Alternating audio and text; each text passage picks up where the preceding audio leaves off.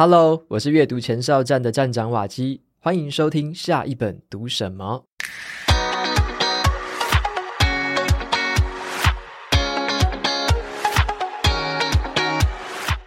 今天要跟大家分享的这本书是《十五分钟写出爆红千字文》，讲的是如何把写作这项兴趣成功变现的一本书。那书里面呢，有包含了很多写作的技巧、个人品牌的经营重点，还有各种写作平台的优劣势比较。但是哦，这本书在前阵子引起了很广大的这个正反面的热烈讨论。那有人就质疑说，这个作者的专业背景好像没有说服力。那有些人又质疑说，追求流量的写作方法是不太对的。那么作者是怎么样去面对这场风暴哦？那我自己又是怎么样看待这件事情？今天我就特别邀请到作者少女凯伦上节目来跟我一起对谈。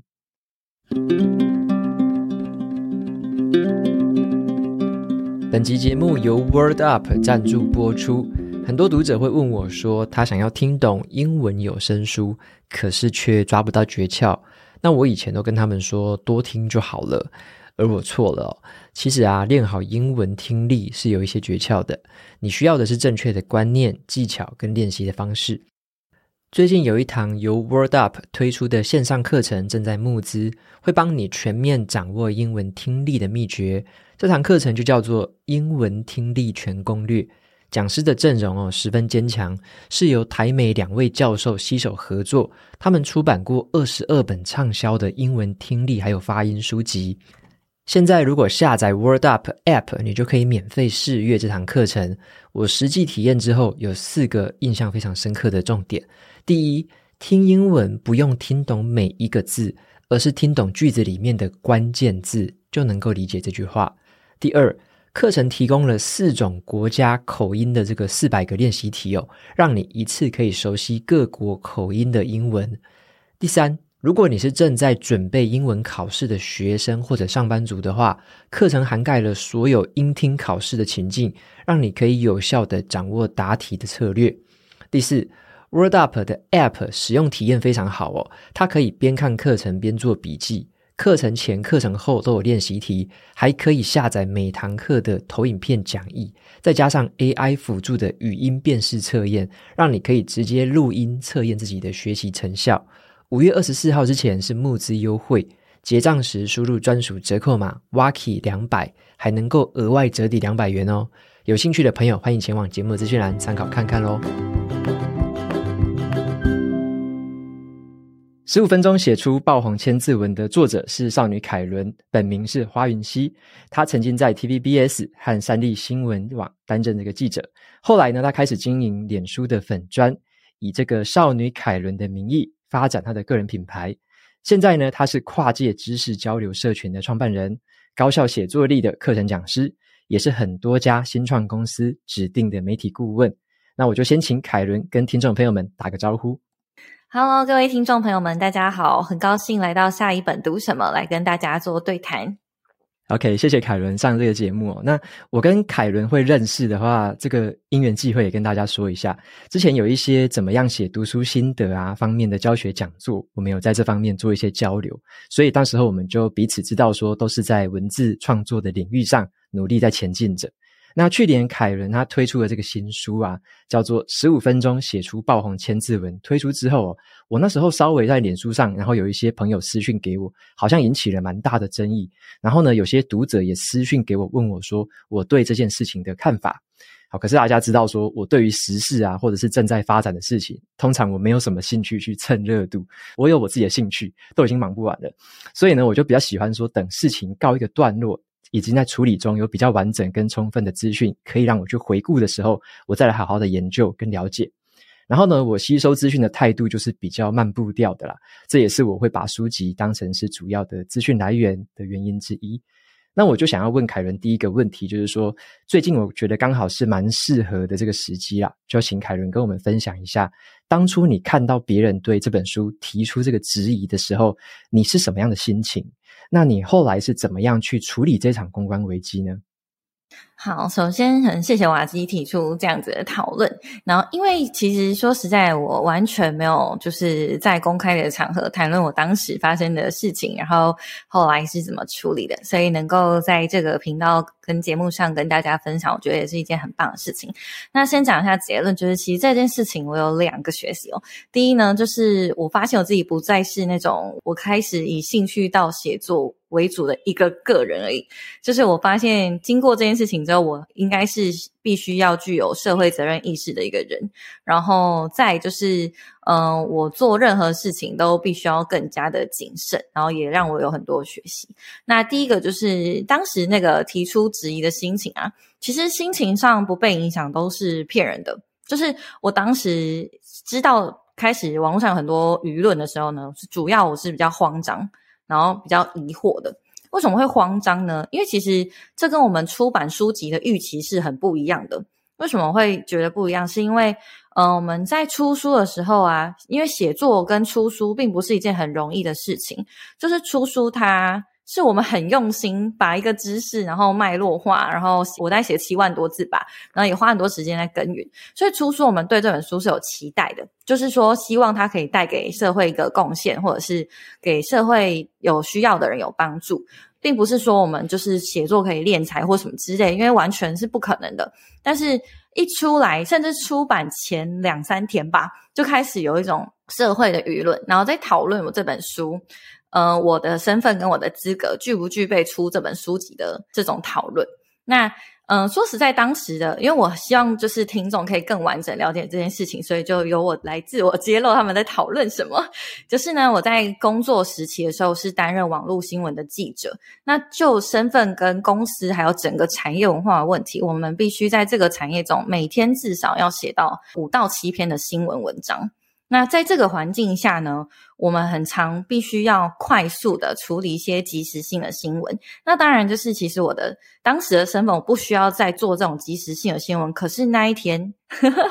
我真的对工作上我的职责就是公司的点阅率，然后跟好的议题去做新闻跟文章。所以我在抱持这样的心态的时候，看到了那个。嗯，好紧张！看到了那个草间弥生的他的在指导这个南瓜被推落到海里，然后我在指导，再加上草间弥生，不知道为什么我的脑袋那时候在时间上的这个影响，我就把它写成渡边直美，然后完全自己当下就是公司内部。我们的审稿机制没有这么的层层关卡这样子，不像外界想象那个层层关卡，所以就出去了。那出去的当下呢，大概半小时内，公司就开始接到一些回应，就是哎，写错了，我们写错了，然后开始在 PTT 上啊，然后粉丝上啊，就很多讨论，就是我这个作为一个记者，然后我搞错渡边直美跟草间弥生，然后我当然不可能不知道这两个人，可是就是当下我写出去的时候，真的写错了，所以我们其实当下就是在内部的时候。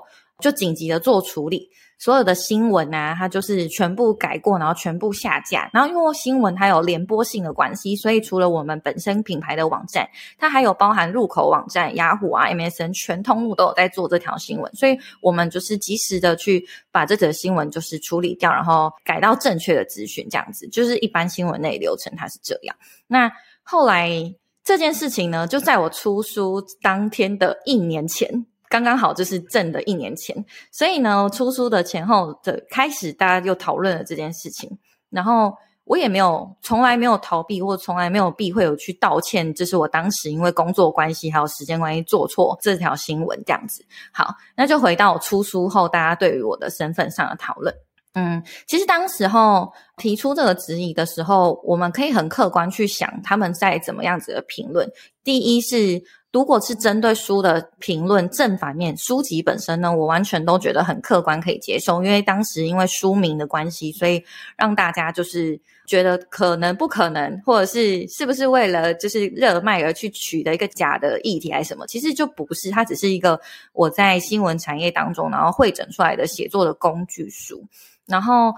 所以，对于行销的正反面讨论，我都很乐于接受。可是，当时比较大型一点影响的讨论，它是针对我个人的。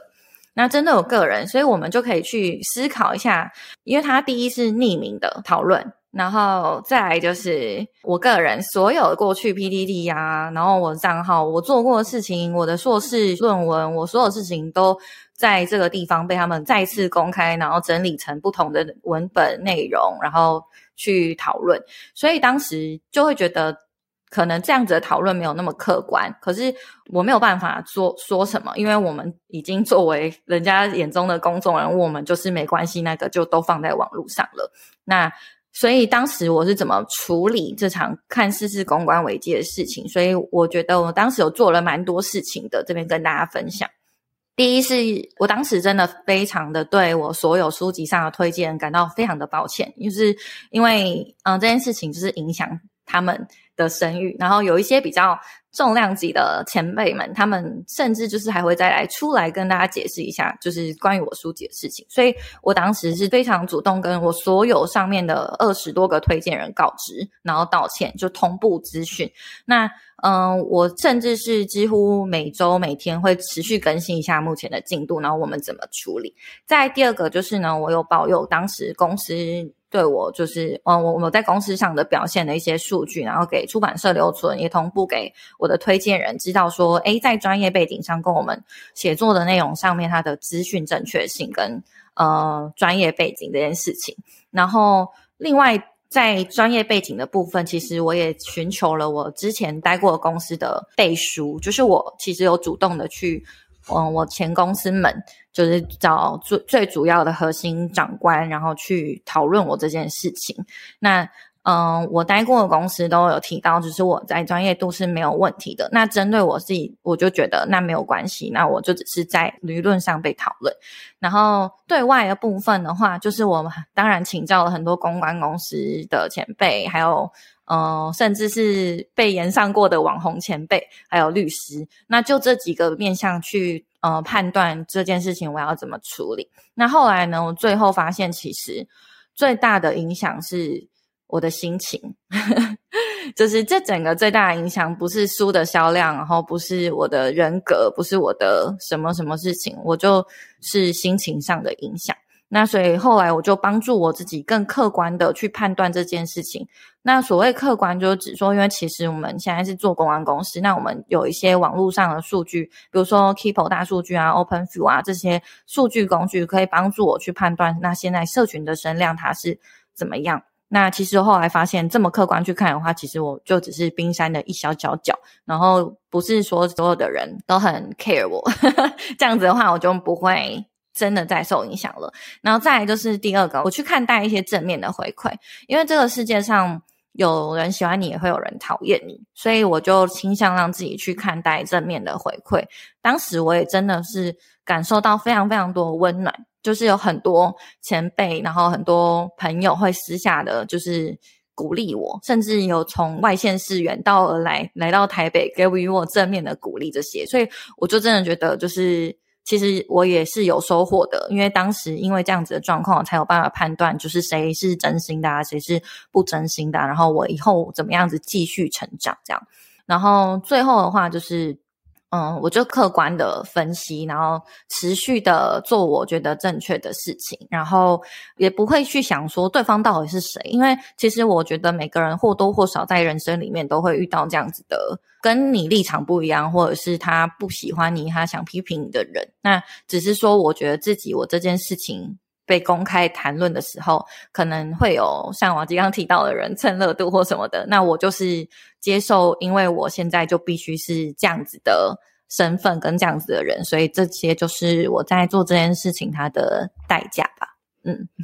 嗯。我觉得那时候其实凯伦他有马上就是私讯给我，先说这件事情。那我当时候就诶稍微看了，好像那时候是有写一篇还是两篇文章嘛，然后我就稍微看一下，我想说，诶原来是有这样子的不同的这种就是观察到的现象。因为像我跟凯伦的认识是在读书心得这方面嘛，对。然后后来我才渐渐看说，诶原来还有这样子的事情，原来过去曾经是什么什么，然后就比较完整的资讯。然后后来凯伦也有持续的跟我联络，让我了解说你怎么处理的，嗯，然后说你有找，例如说像那个公证的单位，或者说你找公司的实际的数据去帮你确认这样子。然后我就觉得其实蛮不容易的，因为我那时候有点像在站在就是场外这样看，但是我已经觉得很不容易，因为我觉得就以你自己而言嘛，像是你自己有刚刚有提到说，身份已经不只是一个个人而已了，而是你是代表着可能是一个。公众的形象，然后对于你的可能像粉砖啊，对于你经营的这样的一个像个人品牌的形象，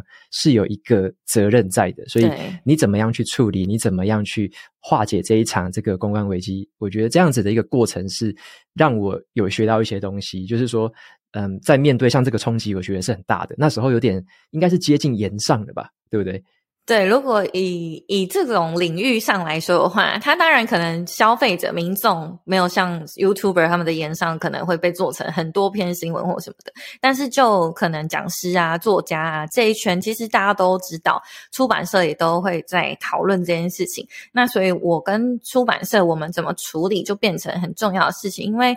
嗯，我觉得大家对书籍啊，或是教育性质的东西，它好像还是会有一个，就是社会影响力要很大，然后我们有一个很专业的这样子的期待，所以当时对我最大的反思就是，我还需要更努力的去。呃，让社会更认可我这件事情。然后，即使是我过去所有做错的事情，或是我因为工作关系在那个职位上所做的所有事情，它都是在我人生里面发生过的，所以我只能就是接受。那后续我就我之前说我还蛮努力在持续的写作好了，或者我持续的产出我的内容，然后尽量的就是呃看淡这件事情。那其实我当时人生还有发生 另外一件事情，可是它是跟我健康有关的，就我还没有打算要公开说。那所以其实我觉得大家外界会很担心，我当时发生这件事情，我会不会就一蹶不振还是什么的？但我说实在，就是如果他要以跟我人生发生过的其他事情来比较，那我觉得它比较像是一个警醒。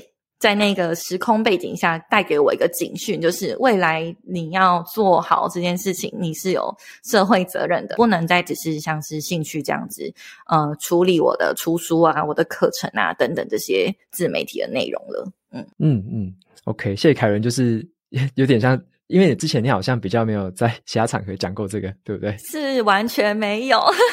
所以就是我应该也不会再讲，对对对，所以就是想说，呃，就差一次就好。如果在别的地方回应好了，可能会再次引起一些热烈的讨论。因为其实当时有人如果为我说话的话，都会成为标靶 那个目标，所以就是其实我当时也很担心啊。那我个人另一个转念的点，是因为其实我有很多机会到各大节目去广播也好，或是直播也好，去一直去分享我书籍的内容，跟我为什么想要写这本书的这个立场，所以它渐渐的可能就会消弭当时大家的那种讨论，因为有的时候社群它就是这样，它就是一个风气起来，可能两三周就没有了。可是其实。对于当事人来说，这个两三周可能是他一辈子的 污点，或者是他一辈子就是觉得很害怕或什么的。那对我来说，我可能就是适应这样子的风气，跟毕竟我以前也是在做相关产业的，那我就是去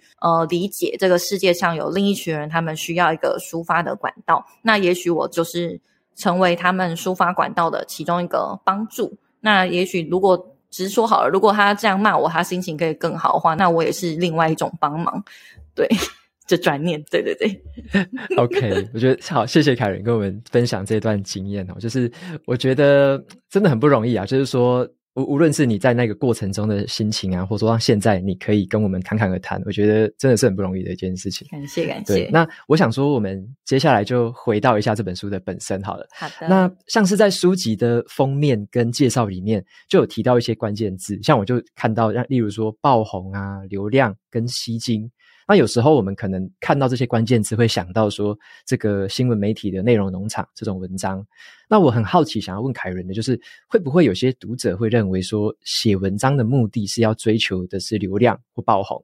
那凯伦，你认为说这个到底是目的还是手段呢？那这本书想要传达的真正精神是什么？好，其实呢，这一本书，一本书它有封面，然后内容嘛。那所以说，其实，在封面的时候，这本书名就叫《十五分钟写出爆红千字文》，然后拆解文章高点越、高转发吸睛原理，让写作兴趣成功变现的自我实践之路。其实书名很长，然后呢，大家就会去关注最大的那个标题。那我这边讲另外一本书，就是如何阅读一本书里面，其实就有提到副标题，它才是编辑跟作者想跟大家对话的这个重点。那写文章对我来说，我自己的自序的标题是“翻转人生的写作术”。因为写作它对我来说是一个抒发心情的管道，然后它同时历练了我的专业能力，然后包含了企划力，然后写作力、观察力、联想力等等的资讯汇整的能力。这些能力让我有机会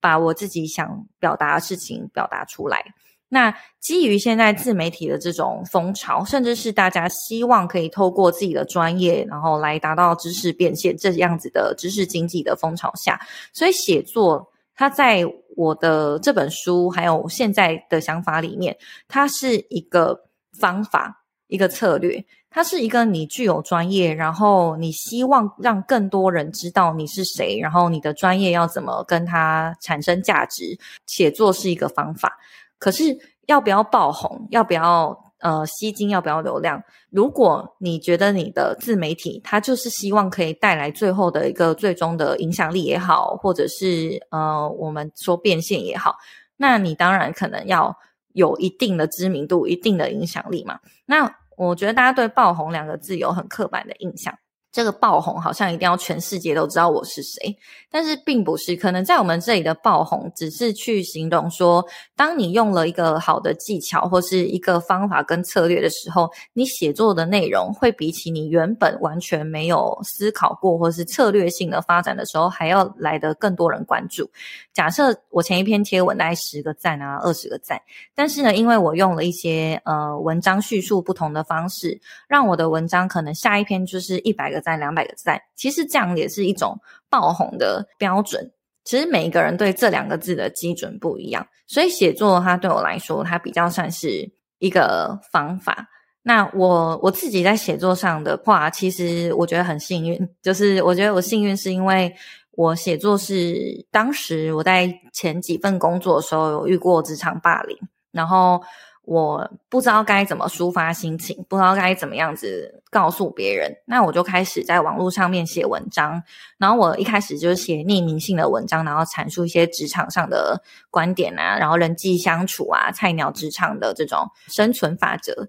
那因为这样子的撰写，所以我抒发了我在职场上的情绪。然后写着写着，也因为我工作环境的关系，我每天当时要产制七篇文章。然后，甚至是说我们在剪辑新闻影片、制作新闻影片的时候，包含对外出门采访，然后播报连线，所有事情加在一起，我两小时必须要完成大概一分半的这种新闻，然后甚至播出去。所以，其实对我来说，我只是很希望产业内的一些方式，然后可以传递给别人。那甚至是因为网络写作，它在我理解中，市面上当时还没有一套非常完整，就是。从写作手法到写作技巧，然后到写作平台上的分析，那我就非常的希望说，我自己的经验有办法分享给别人。那为什么会我的自序是那个写作如何翻身？是因为我们家小时候家境并没有非常好，然后我就连出社会的薪水都非常不高。就是我可能快三十岁还领三万出头而已，那可是因为写作，我真的有了额外的机会，然后一直到后来我创业兼职，然后我创业之前，我的写作收入已经是我年薪的五倍了。所以如果真的有可以一套方法整理出来，让大家知道每个人都有机会的话，那就是我出书最大的目的。嗯，那我真的其实有很多人因为这本书开始有写作，然后有很多帮助。那这个才是我出书真正的想法。嗯，所以说，像我在看这本书的时候，我发现其实你谈的蛮多关于写作技巧的。然后也有谈一些怎么样定位你的文章主题啊，然后甚至有一些是怎么拆解文章结构，怎么下标题，怎么样去查证资讯。那我想先问其中一个，就是说，像你提到说，如果要用写作，然后能够翻身，或者说能够让自己可以脱颖而出的话，那应该要有一些定位嘛，就像文章有一些定位。那如果要让我们的定位去定得好，甚至可以接触到原本同文层之外的人，有没有什么好的方法可以参考看看？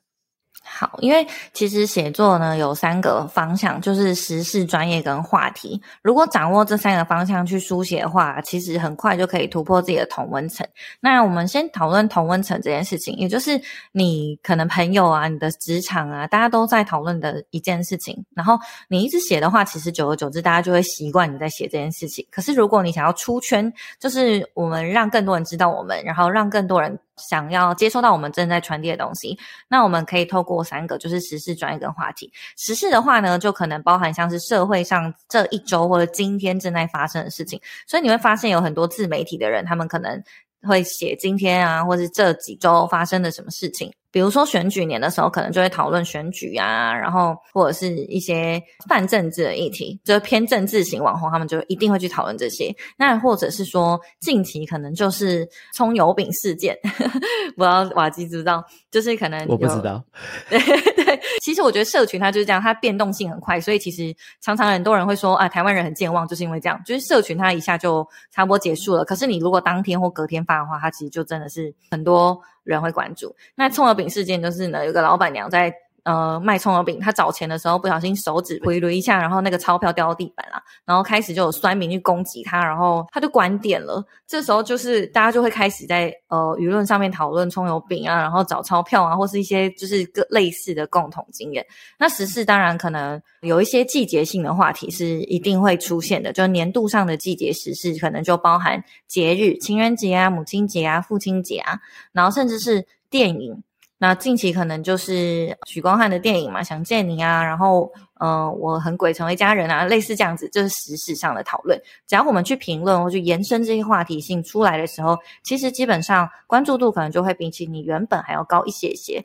再来是专业面的讨论。专业面的讨论呢，其实再搭上时事，就比如说那个 Chat GPT 啊，或者是 Open AI 啊，还有这个绘画啊 AI，只要跟 AI 有关的话，其实近期就是大家都会备受蛮多关注的。那专业面的话，我们就可以加上一些知识点。知识点呢，可能包含的是教学性的东西，然后，然后比如说步骤类的拆解这个步骤，然后或者是诶要怎么这样持续执行这件事情等等一些对于他人分享之后有建议的想法。那在第三个的话呢，就是话题。话题的话呢，其实很多时候我们可以想象一下是共感的这种写作技巧。什么叫共感呢？就是嗯、呃，我们人生大大小小可能。都会一定会发生到的事情是共感。那举例来说好了，就是食衣住行类似这样，然后再就是呃情感面的生气啊、愤怒啊，然后开心啊、亲子啊，再来就是金融啊，或是理财相关等等的这些话题。只要我们找到大家其实社会上大家都可能会出现过的一个主题，然后去撰写的话，大家其实就会开始关注你的文章。那以我自己近期的例子来说好了，我最近有写一篇文章叫《知识鸿沟》。那知识鸿沟的那个理论，它听起来很复杂，但我的开头就写说：哦，你有没有发现，其实你长大之后跟以前的朋友越来越没有话聊了？类似这样。那不管你在什么年纪，你可能跟以前的朋友都会越来越没有话聊。所以其实我们可以创造一个话题跟讨论，然后再延伸去写自己想要写的专业。那这时候就会突破原先的同温层。那当然，同温层的呃基础在于说，我可能原先就有一群关注我的人，然后这群关注我的人，他可能本身就有一定的取向，比如说偏好科技啊，偏好职场啊，偏好情感面的这种书写。但是我想要再吸引另一群人来关注我的话，那我换个方式写看看，然后再来结合自己的专业，其实就可以蛮快的吸引更多人的注意了。OK，所以像我特别想要问这个问题，就是因为其实我有一些观念。跟 Karen 他在写作或者在经营上面有一点点不一样，我就特别想要问这个问题。像我自己很喜欢那一种，可以比较常青吧，就是像英文就叫做 evergreen，所以我会找那种就是跟时事比较没关系的，例如说可能我们的身心灵健康啊。或者说我的职场的技巧，这种比较呃，无论你什么时候回去看，它都会有用的东西。我自己喜欢研究，或我自己钻研的是这样。但是我同时也知道，有另外一方面的这个经营方法，或者说写作方法，它其实是比较偏向于是跟我们生活时事啊，或生活的一些食衣住行比较相关的。那这些其实也会有很大很大的受众，他会需要了解这些资讯，他会在追踪，他会关注这些资讯。那凯伦在书里面写的，我觉得在这个方面琢磨是还不错，就是特别对于如果你是想要经营这一块，这一种比较属于大众型的，或者说你想要破圈，能够让更多人可以了解到、吸引到这些人的话，那这些写作方式，像你刚刚讲的时事、专业跟话题，其实这个结合起来，就是可以在这个领域上面去好好的发挥。对，那当然它没有什么对或错，或者说哪个比较好，其实没有，它只是经营的形态跟你可能短期、长期、中期的这个方式可能不一样，你得到的这个收获，或者说你经营的这个管道可能是不太一样的。对，但只是想要跟大家特别说明一下，就是其实有蛮多种不同的这个写作方法，或者说写作的这个主题类型。那可能我们就是多了解，说，诶，有这样子的，也有那样子的。然后呢，我们可能再看一下，以自己的个性啊、自己的喜好，哪一种可能让自己可以比较呃有兴趣，可以写下去。就像我自己有一个朋友，他是很喜欢追时事的，然后他就说他看我的文章跟内容就很无感，就完全无感。他就说你写的都太知识型了啦，然后那个都是比较硬的东西，他喜欢看软的，他喜欢看那种比较只是简单的吃吃喝喝这样子的。那所以像他的这种就完全不在我的圈圈里面。可是我觉得也没有什么对错，因为他喜欢的是那样的内容，那我自己有兴趣的又是别的内容，所以我可能可以帮助或服务到的是跟我比较类似的这样子的人。那可能不同的人他会有不同的人去服务他，或者说提供他那样子的内容，这样。嗯嗯。所以 谢谢凯伦跟我们分享这种方式。对，那下一个的话，我想要问一下，也是书里面有提到的啦。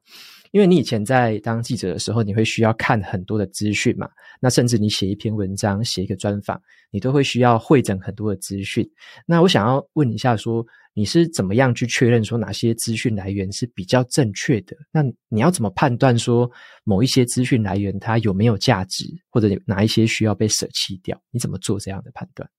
好，首先是正确的资讯来源。我觉得最精准的方法就是直接找到这个官方资料。所谓官方资料，就是其实网络上本专啊，或是一些社群媒体上面的资料，有可能它都是二级资料，就是并非是第一手资料。所以我们要重新再去回溯正确的资料的资讯。比如说，呃，以政府单位来说好了，可能就是像总统府啊、行政院的政策，或者是一些食药署啊、教育部这些，就是正确的官。官方资讯，那再来是品牌方的，品牌方它的在网络上都会有个新闻专区，那所有里面都是他们正确发布的这种官方的资料。那另一个方式是，当突发事件大家在讨论的时候，我们有没有办法去判断这个资讯它的来源正不正确？以前阵子可能有资深的艺人可能又被误报过世，那可是当时在这个圈层里面的资讯来源都是他的经纪人，也就是二级资料。那当时如果我们要回溯的话，只有说记者这个身份可以去回溯到他的家人，然后或者是他身边的人去证实这件事情，所以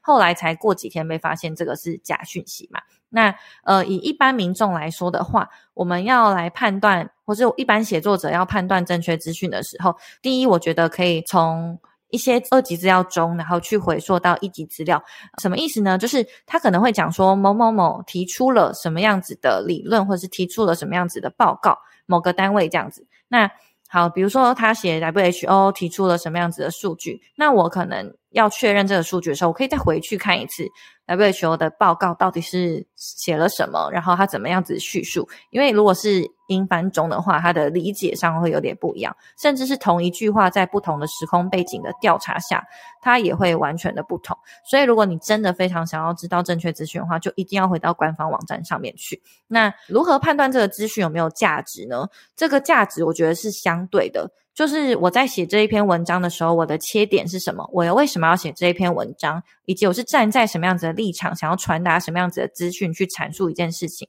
那以这样子的方向去判断这个资讯对我这一篇文章现在有没有用的时候，我觉得就是一个比较简单的初步的判断的方法。因为价值它是来自于说我怎么样子运用，然后让它发挥出它的效益。而不是说我把所有很漂亮、很华丽的内容全部集合在一起，它就是有价值。那价值我们可以同样反面来看，我需要告诉社会大众什么？社会大众他需要知道或是不知道的资讯是什么？当我把这些架构还有我的前后逻辑拟出来的时候，把资讯再放进来，它才会从资料变成资讯，然后才会变成重要的内容。嗯，所以价值它必须要层层的梳理。而这个就是我觉得写作有趣的地方，因为一开始我们对一件事情是没有想法、没有观点的，甚至是说你要我写什么样子的内容，我可能真的是不知道。但是写作的有趣跟好玩的地方就在于，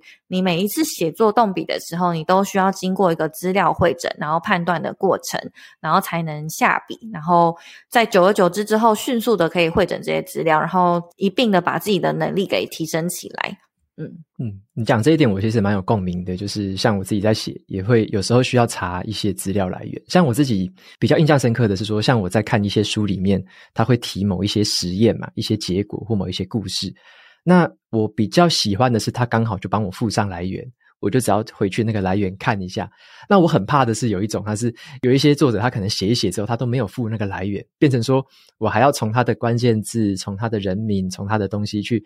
自己再去网络上搜寻一次，那我就觉得啊，好累。有时候我如果找不到来源的，我干脆就放弃，我就不要讲这个，因为我找不到来源，我会无法确认它的正确性。这样子，对对对对对对。OK，那谢谢凯伦跟我们讲这个资讯会诊的方法，好像也是在你有这个写作的动机跟你这个目标之后，你会更有那个动力或更有那个动机去会诊这些资讯，去找到更正确的来源。那像我以前如果说都只是在看别人的东西，我没有自己想要写作的时候，其实我好像也没有很在乎，或者说我就只是看过就算了，我也没有觉得说啊，我一定要去找到什么什么来源，因为我可能有一个责任是要确认这个资讯的真假。对，如果我没有这样子的话，好像就变成单纯的吸收资讯。对对对对对，所以这好像也是写作可以带来的其中一种好处之一。对，就是写作在资讯这一块，我觉得就是，毕竟你要论述一个东西的时候，你可能要很清楚为什么这个时候第三段要放这句话，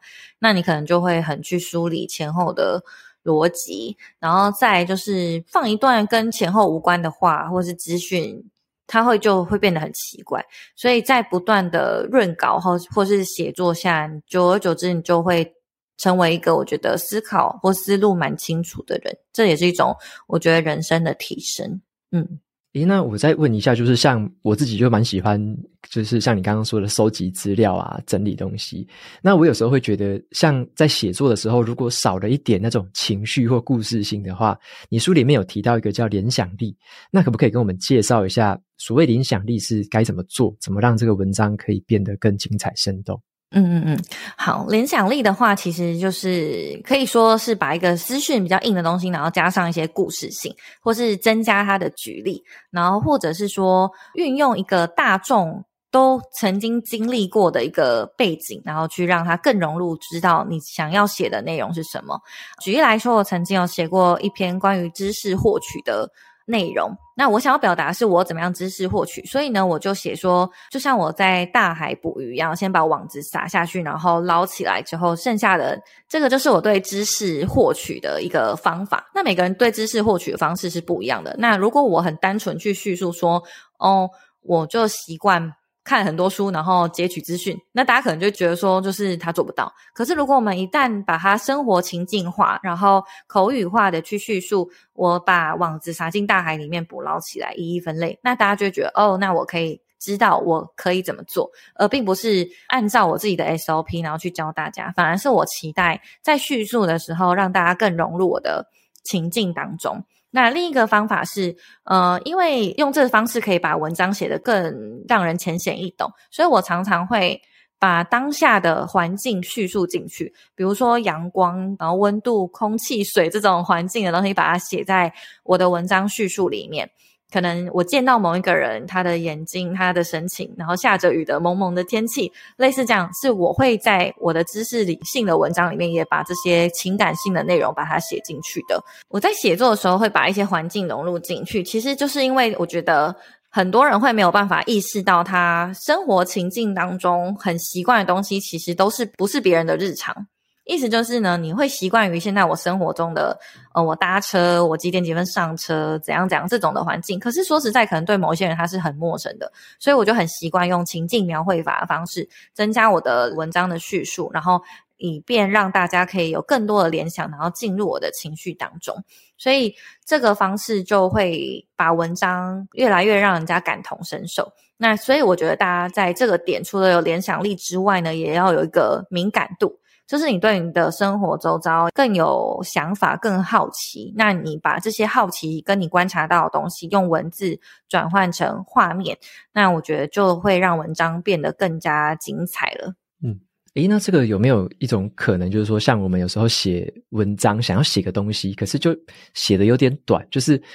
可能二三十个字就写完，然后好像也只讲了一两句话，可是。如果我们真的是想要透过写作去再学习、再收集资讯、再练习整理跟表达，我们可能要稍微写得长一点嘛，可能要有更多的这个元素加进来。那你有没有什么建议，说怎么把这个短文可以再扩增成一个比较长的文，甚至是可能超过一千字的这种文章？嗯嗯嗯，好，就是我自己在叙述一件事情的时候，我们可以把文章分成就是导言，然后内文跟结尾。那导言、内文、结尾都有分别不同拉长的方法。那在书里面其实就有提到，光是导言我们就可以有人话引述法，然后议题叙述法等等的。那再来就是内容的部分，我们可以透过词汇的调整，然后加长我的叙述。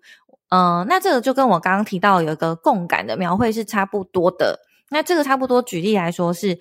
我希望我的读者看到我的文章的时候，他可以感受我的情绪。比如说，我不写到难过这两个字。但他一样可以感受到我是很难过的，所以呢，我们就会去描绘情景。那举例来说，我今天可能觉得，呃，我很难过，可是读者不知道我在难过什么，因为对他来说，他的难过可能是他晚餐掉在地板这样子，可能对我来说，我的难过是，嗯、我错过了一班公车。就是我们在生活背景不一样，所以我们对难过的这个意象跟联想是不一样的。那为了要把短文变成长文，我们就要叙述的比较精确一些些。嗯，那所以举例来说，当时可能有一个难过，它是我每天呃早上上班之前都会起床哭了五个小时，等到上班之前的时候再重新梳洗，然后换衣服，拖着疲惫的身子去上班，然后倒数八个小时下班。我根本不用讲，我很难过，但是读者就会知道太痛苦了，干嘛去上班？类似这样子，所以其实我觉得，就是写作，它就很像在阐述我真正的事情，然后不要那么隐晦的说我很难过，这件事情我难过。你可以更具体的去写下来，实际上发生什么事情，然后练习我完全不写到这个情绪的用词，然后把文章书写完。那其实这个方式真的蛮快的，你大概花一两次，你就可以把短文变成长文了。好，那另一个就是词汇的替代。那嗯、我在书中，这其实这本书啊，这个标题很活泼，可是书的内容很硬，呵呵，这是工具书，所以里面有在教你怎么做那个词汇替换嘛。那可能名词、动词、形容词，我们都可以替换成不同的词。那一个词呢，我们可以练习把它同义词换成八个。不同的词汇，举例来说，像价格，我们就可以把它换成预算啊、报酬啊、金钱啊，然后财务啊、理财这些，我们就把名词都换掉，然后再用这个词把它套进去原本的句子当中。那因为你的词汇调换了，你的叙述也要调换，所以呢，你就会一直去为了增加这个逻辑性，然后拉长你的文章。好，那这个是单字的部分，就是单纯就是字词它变化。那第三个调整方式就是我的架构，可能我刚刚提到的状况是我有时候写东西只能写到二十个字或三十个字，那是因为你可能没有分点，你可能可以分列点来说，就是一二三点是什么，然后把它分成子标题一个小的标题，然后就这个小标题里头还有三个重点。那如果说三个小重点里面还有三个小重点，那你其实就有九个东西可以说。那基本上你的文章就不会太短，然后你也不会言之无物，反而是因为你希望可以补充这篇文章的完整性，然后再去找其他资料补充进来，其实就很容易可以把文章的幅度拉长，甚至增加自己写作的丰富度。嗯，OK，这三个我们都可以做一下笔记，就是这三个不同方法。而且你刚刚有提到一个重点，就是像你的书，其实我后来看里面，其实它比较像是那种写作工具书，你知道吗？就是对，我会觉得它有很多的诶小技巧，该怎么做，该怎么用，然后这边的字词该怎么替换，然后你举了很多的例子。也放了一些像是那种小短文，对，真正的举例，对，就是哦，原来你说的是这个文章，它会变成另外一个样子，这样子就还蛮直观的啦。就看了之后知道说，如果我是一个新手，该怎么样具体的跟着这个书中的步骤去操作，这样。嗯，那我再来要问一个很挑战性的问题哦，就是你书里面有提到说，写作只需要一台电脑就可以开始写了，所以听起来是每个人都有机会开始，那每个人也有机会透过写作获得成功。好，一方面来说，听起来好像是很美好的事情。可是呢，另外一方面呢、啊，就是因为门槛很低很低，所以每个人都可以做嘛，反而会有很多的竞争，就很像是说人人都有机会，但是个个都没把握。对，那。要特别问你说，那你觉得在这个情况下，要怎么样在这个市场当中可以脱颖而出？你觉得一个刚刚开始踏上写作这条路的人，他最需要具备的心态或技巧是什么？我觉得要在市场脱颖而出，就是先界定是什么样子的市场。就是很多人想向往的可能太大了，但是我觉得目标跟市场它是一步一步去扩大的，所以你首先至少你要先开始写。但我觉得很多人是连开始写都只是在想想的阶段，所以我觉得最需要具备心态就是：一，你不要怕写出来被酸，然后被骂，就是不要有那种冒牌者的症候群这种心情。但我觉得这没办法，因为一开始我觉得，就连我自己要写东西的时候，我真的都是非常没有自信的。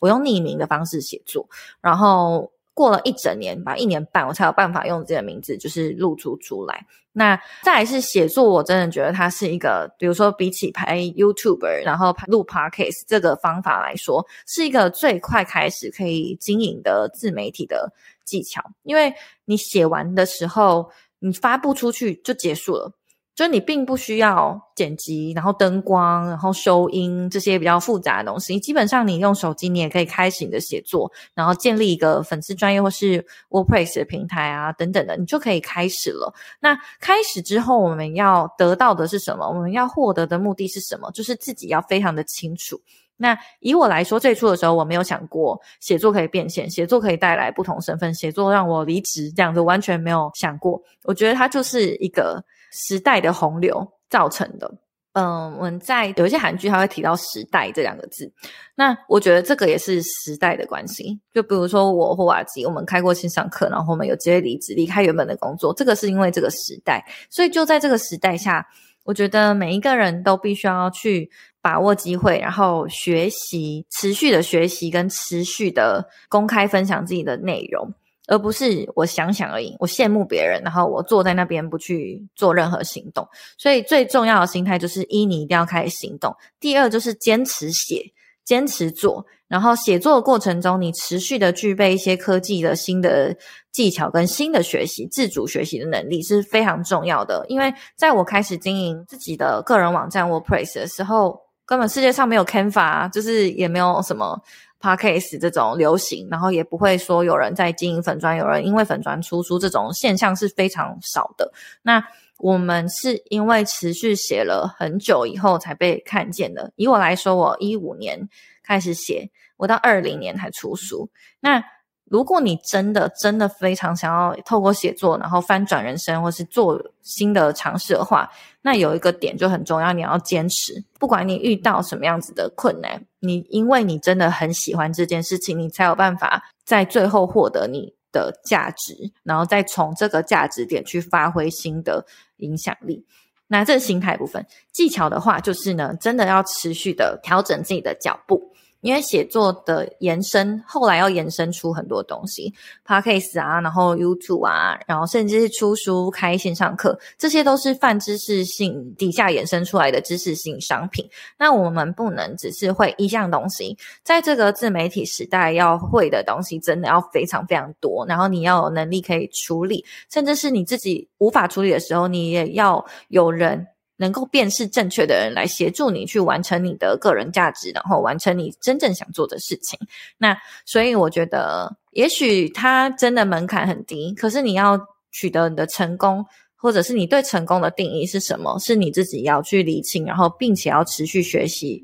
而且持续坚持行动的。嗯，OK，谢谢凯文的分享，就是我自己很有共鸣嘛，就是。刚刚其实你讲这一段，我就觉得他唯一的共通点就是他都一直有持续写作的这个习惯，或者说持续有在做这件事情。那你有在做写作这个习惯，持续的有成长，持续的去获取一些薪资，然后渐渐的累积起自己的专业度，然后累积起自己的名望，渐渐的才会有其他的管道，其他不同的可能性会打开。所以刚刚我突然想到一个关键字，就是写作并不是说我为了离职所以我写作，而是写作写着写着跑出了不同的可能性。嗯，其中一个可能性可能是离职，其中一种可能性可能是建立了更好的专业形象，可能在职场上获得了升迁，或者是又建立更好形象被其他人挖角。这个都是写作它可以帮我们拓展开来的可能性啊。嗯，对，所以最终的一句话就还是。呃，要开始写了，才会有后面的事情。如果没有开始写，那一切都就是不用谈了，